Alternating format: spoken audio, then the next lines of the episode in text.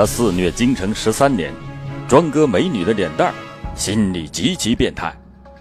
欢迎收听老欧讲大案奇案系列之《割脸恶魔》，来源危言耸听。俗话说：“打人不打脸，骂人不揭短。”因为脸是一个人的门面，是人身体最明显、最关键的部位，尤其是女人，总要把它修饰的妩媚靓丽。然而，大千世界无奇不有。今天老欧就给大家讲一个专门在女人脸上犯罪的、令人瞠目结舌的割脸恶魔。一九八四年，京城初冬的一个晚上。一位身穿白色风衣、体态婀娜的姑娘，肩背着小挎包，从路边的宾馆飘然而出。虽然看不清她的容貌，但姑娘那头飘逸的长发、高傲的气质，仍然吸引着路人的目光。此时，一位留着长发、身穿牛仔夹克衫的男青年，骑着自行车，快速的向姑娘靠近。等到姑娘身旁时，突然他左手一挥。像是看了一下手表，便嗖的放下，然后紧蹬几下，便消失在茫茫的人流之中。哎呦！姑娘顿时感到脸部就像被蝎子狠狠蛰了一下，忙用手一摸，黏糊糊的。这抬眼一看，哇的一声，蹲在地上大哭起来。路上的人纷纷的围了上来。只见这姑娘光洁俏丽的脸蛋上突然出现了一条长长的口子，鲜血沿着她修长的脖颈淌在了那白色的风衣上。这谁干的？太缺德了！哎呀，快快快报案吧！别让坏人跑了，还是先快上医院吧。人们义愤填膺，一个小伙子伸手拦了辆出租车，众人将悲痛欲绝的姑娘扶了上去。此后。东城公安分局东华门派出所连续的接到了女青年被割脸的报案。一九八五年一月七日二十二点，二十岁的女青年王某下班走到天安门广场东北角时，被一个骑车的男青年用刀割伤了右颈部，伤口长达七厘米，深零点五厘米。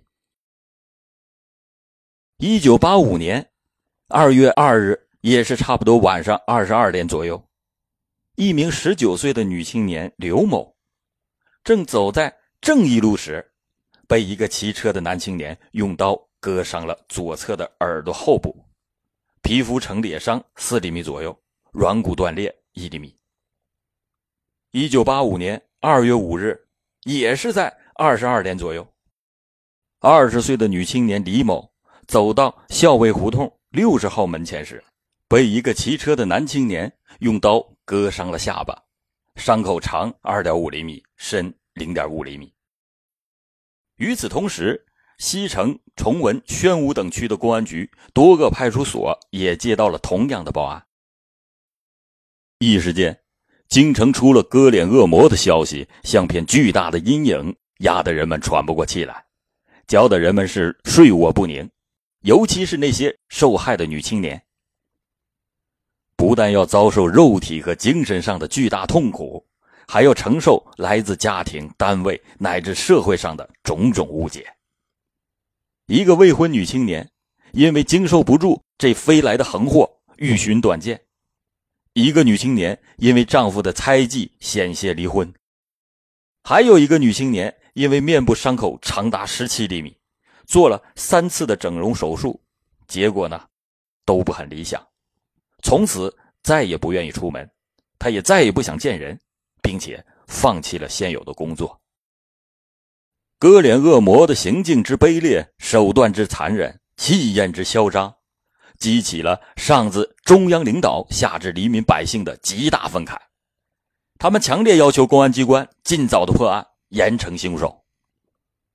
北京市公安机关从接受第一起报案时起，就投入了大批的警力。进行巡逻、设卡、摸排。然而，偌大京城，人海茫茫，欲要寻找这大海一滴，谈何容易啊！或许是狐狸嗅到了猎人的气味，也可能是割脸恶魔自感罪孽深重，作恶了一段时间后，便突然的消失了。一九九三年一月十日二十一点左右，在华侨大厦工作的十九岁女青年梁某，下班走到大厦南侧通道时，被骑车男青年突然用刀割伤左脸，致使他的上唇左侧出现了一个横行锐器伤口，竟然缝合了二十二针。割脸恶魔在消失几年后又出动作孽了。而这次的行径比以前更是恶劣，有过之而无不及呀。一九九三年一月二十九日二十一点三十分，在贵宾楼饭店工作的二十二岁女青年王某，下班走到饭店后面的一条小胡同时，被一个骑车的男青年用刀割伤脸部，伤口五厘米深，零点五厘米。一九九三年五月十一日二十一点十分。在西苑饭店工作的二十三岁女青年张某，下班走到东单二条胡同时，被一骑车的男青年用刀割伤了左侧颈部，伤口长四厘米，深达皮下。面对着一桩桩、一件件割脸的罪案，首都广大公安民警怒不可遏，心情沉重。他们既要面对受害女青年那一张张惨不忍睹的面孔。一双双愤怒、哀怨、无奈却充满期待的目光，又要承受来自社会方方面面的指责、抱怨，别无选择，他们必须全身心的投入到擒魔的战斗中。由于现场没有任何的作案痕迹，受害人又都是在夜间惨遭毒手，没有辨识的条件，而且割脸恶魔又是打一枪换一个地方。作案的时间、地点没有任何的规律，侦破工作变得十分的被动。公安机关请刑侦专家根据受害女青年提供的点滴线索，模拟出了割脸恶魔的画像，并且张贴在全市，动员人民群众积极的提供破案线索。然而，割脸恶魔在猖狂了一段时间后，又隐匿在夜幕之中。一九九七年十一月一日的晚上，北风呼啸，气温骤降十多度。女青年夏某紧裹着大衣，匆匆忙忙的在往家赶。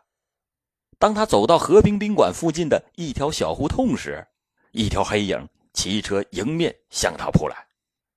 还没等夏某反应过来，就觉得脸上被黑影用利刃重重的割了一下，疼得她啊的一声倒在了地上。经过医院诊断，夏某左侧面部伤口长达十厘米，深一厘米，缝合二十多针。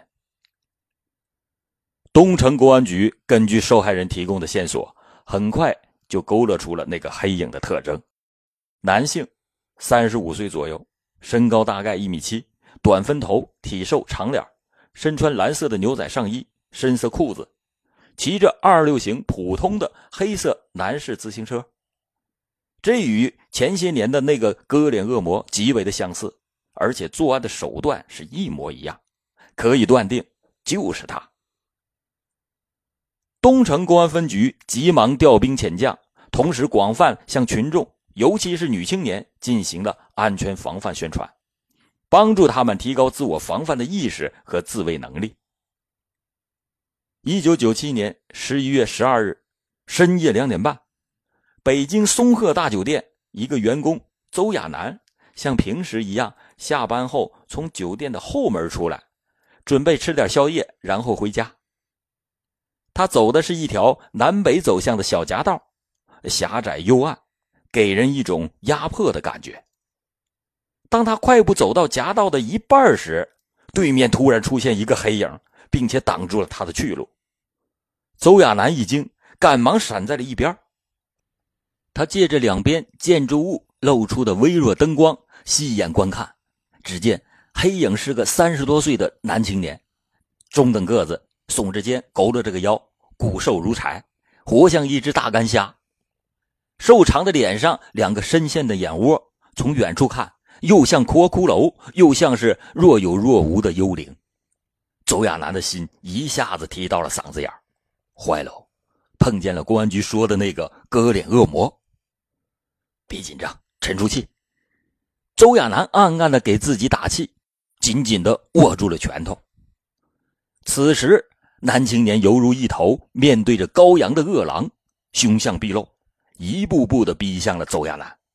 左手慢慢的从口袋里抽出了一把光闪闪的匕首。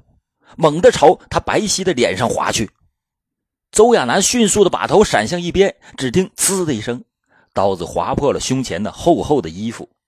他抬腿想跑，但是身体已经被男青年牢牢的抱住了。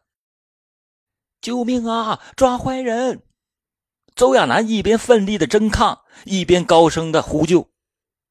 声嘶力竭的呼救声啊，划破了寂静的夜空。刚从松鹤大酒店出来的，正要拐弯回家的两名员工听到了喊声，马上就循着声音跑了过来。已将周亚楠摔倒在地上，正要施暴的男青年见来了人，撇开他，撒腿向南就跑，并且随手丢掉了匕首。这时，听到呼救声的另外两名酒店的员工也赶来救助。这如同丧家之犬的男青年，没跑出多远，就被他们几个人给生擒了，并且扭送到了附近的东城公安局东华门派出所。经过公安机关初步审查，男青年叫陆连生，三十七岁，北京铁路分局内燃机务段工人，住在东城区西石槽胡同十三号。望着警察威严犀利的目光。陆连生倒也是痛快，他说：“我昨天晚上喝酒喝多了，想找个漂亮的女孩子逗闷子，没想到被你们抓住了。我我错了，我下次再也不敢了，请政府啊批评教育我吧。”逗闷子错了，下次批评教育。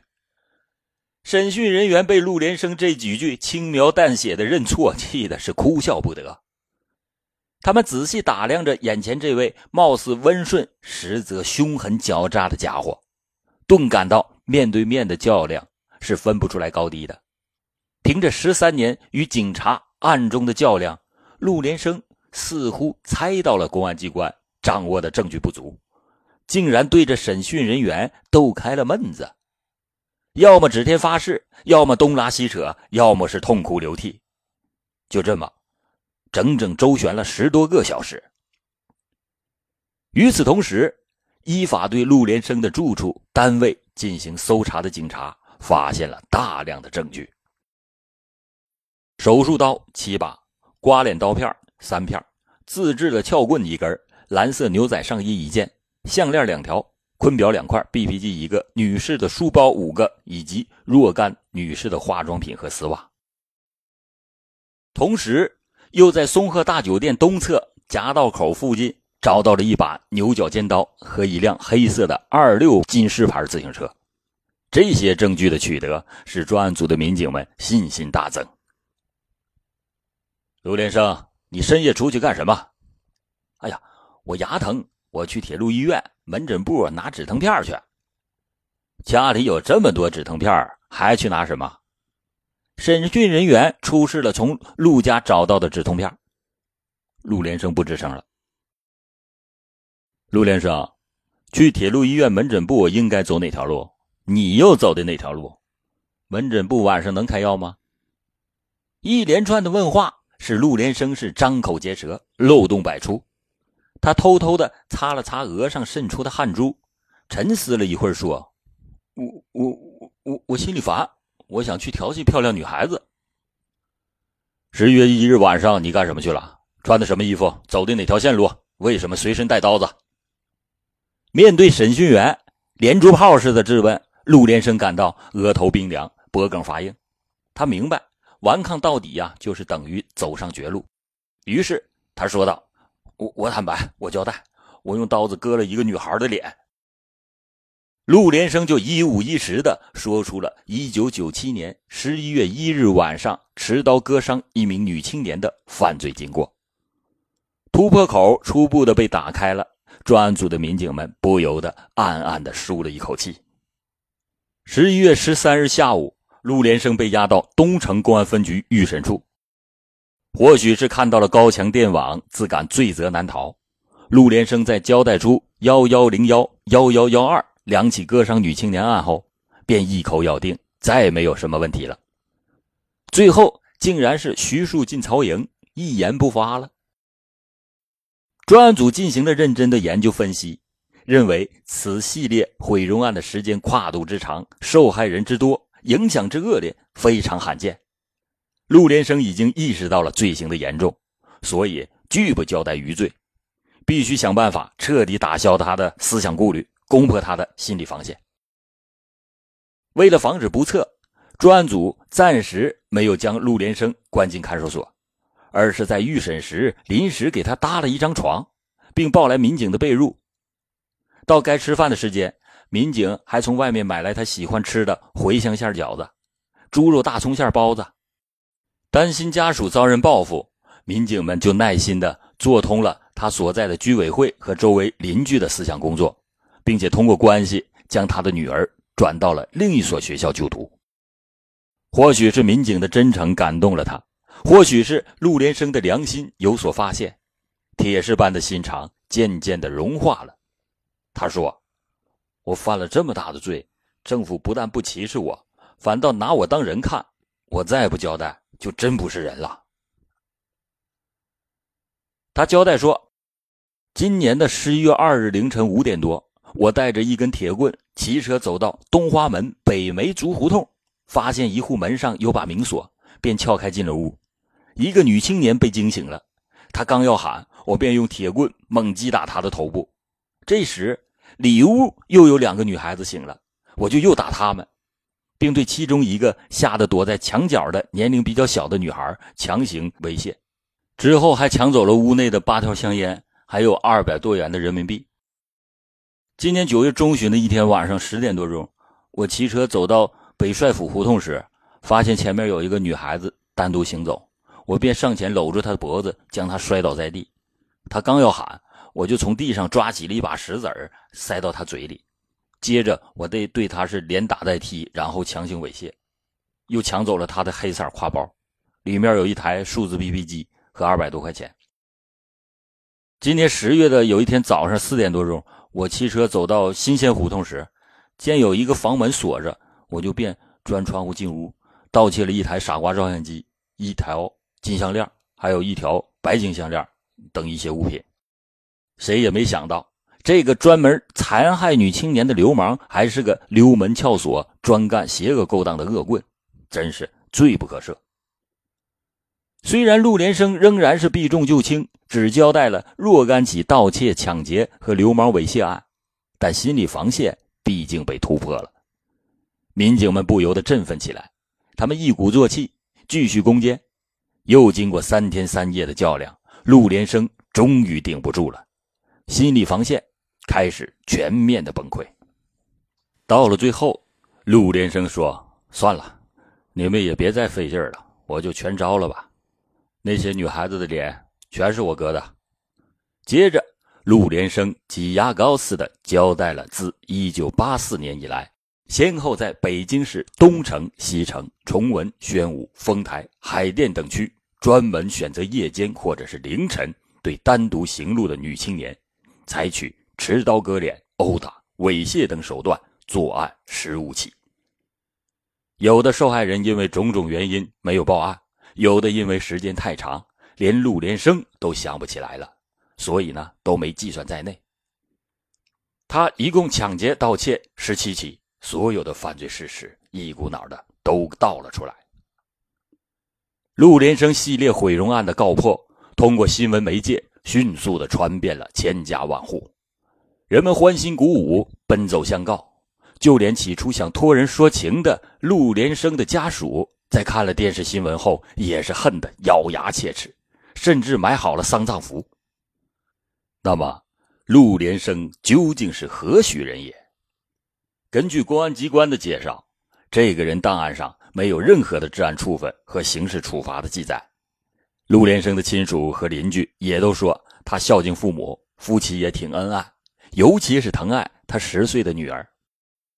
就在十一月十二日，陆连生最后一次作案被抓获，然后扭送到派出所的时候，他对警察说的第一句话却是：“我女儿明天早上还要上学，请你们按时通知她，别迟到了。”陆连生所在单位的领导、同事还有保卫科也都证明，这个陆连生按时上下班，服从工作安排，跟正常人是一样的，只是性格上挺倔的，爱钻呐牛角尖如此一个正常人，为什么要干丧尽天良的事儿呢？那么你就听听预审员与陆连生的对话。预审员问：“你的犯罪动机是什么？”陆连生说：“一九八四年秋天，我带着我母亲去香山看红叶，上了公共汽车后，我抢了个座位。等我站起来搀扶我妈妈时，座位被一个三十多岁上下的女人给占了。我劝她起来。”可她就是不动弹，还越说越有理。我妈也跟我说算了，就一直扶着我站到了香山。虽然说我妈玩的还挺尽兴，但是我心里很生气。我妈回来那次就病倒了，因为她当时已经六十多岁了，还有冠心病，有可能是累的。也就过了一年，我妈就死了，我是非常的悲痛。如果我妈能坐着去，也不会至于病倒。更不会那么早的就去世了。既然你连最起码的尊老爱幼都不讲，我也没必要尊重你。所以从那时候起，我就恨女人，我就想报复女人。预审员又接着问：“那既然你恨那个占座的女人，为什么要残害其他无辜的女青年呢？”陆连生回答说：“说心里话，我喜欢漂亮女孩子，可他们都不搭理我，还挖苦我。”不就是嫌我丑、嫌我穷吗？我心里就更恨他们了。平时没多少事儿，我也没什么爱好，就爱到大饭店周围去转悠，看着那些大腹翩翩的款爷搂着一个个娇艳迷人的女孩子，我越看越窝火。这世道对我太不公平了。既然我吃不到葡萄，你们也别想吃，干脆我把它毁了。所以我就用刀子割他们的脸，以求心理上的平衡。预审员接着问：“你从一九八四年开始作案，到一九九七年被抓，中间为什么有两次突然消失了呢？”陆连生说：“第一次是一九八五年初的一天，我妈从居委会开会回来，说，近段时间呢，东华门地区有人晚上用刀割女孩子的脸，忒缺德了，要是抓住了，当场就该崩了。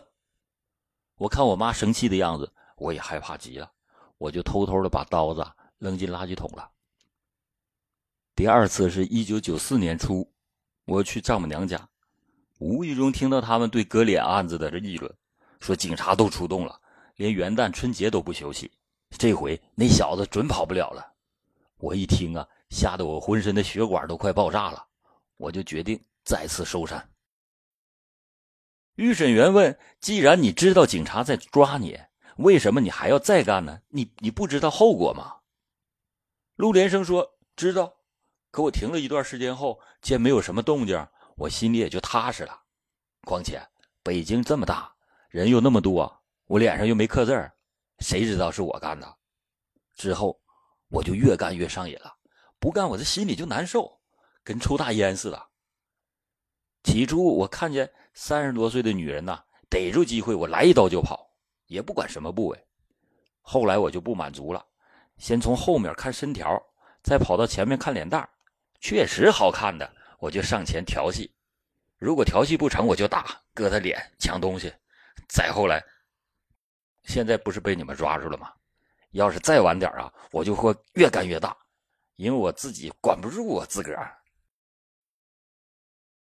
陆连生真的是仅仅因为失去了一个座位，就疯狂的残害无辜女青年吗？古希腊寓言大师伊索说：“天生要做坏事的人，如果不找到漂亮的借口，就会明目张胆的去作恶。”陆连生不一定是个天生就要做坏事的人，他的借口也不漂亮。然而，欲望得不到满足，他就痛苦不堪，就变得卑鄙、野蛮、残忍。失去了人性，成了一个十足的恶魔。疯狂到头是灭亡，相信法律会对陆连生做出公正严厉的判决。听友们，双十一来临之际，主播老欧为您送福利，赶紧拿起手机下载一淘 APP，在搜索框输入口令“老欧讲大案”，输入口令“老欧讲大案”就可以领取八元现金购物红包，同步淘宝购物车，随时都能用，想买啥就买啥，还有超级返利哦！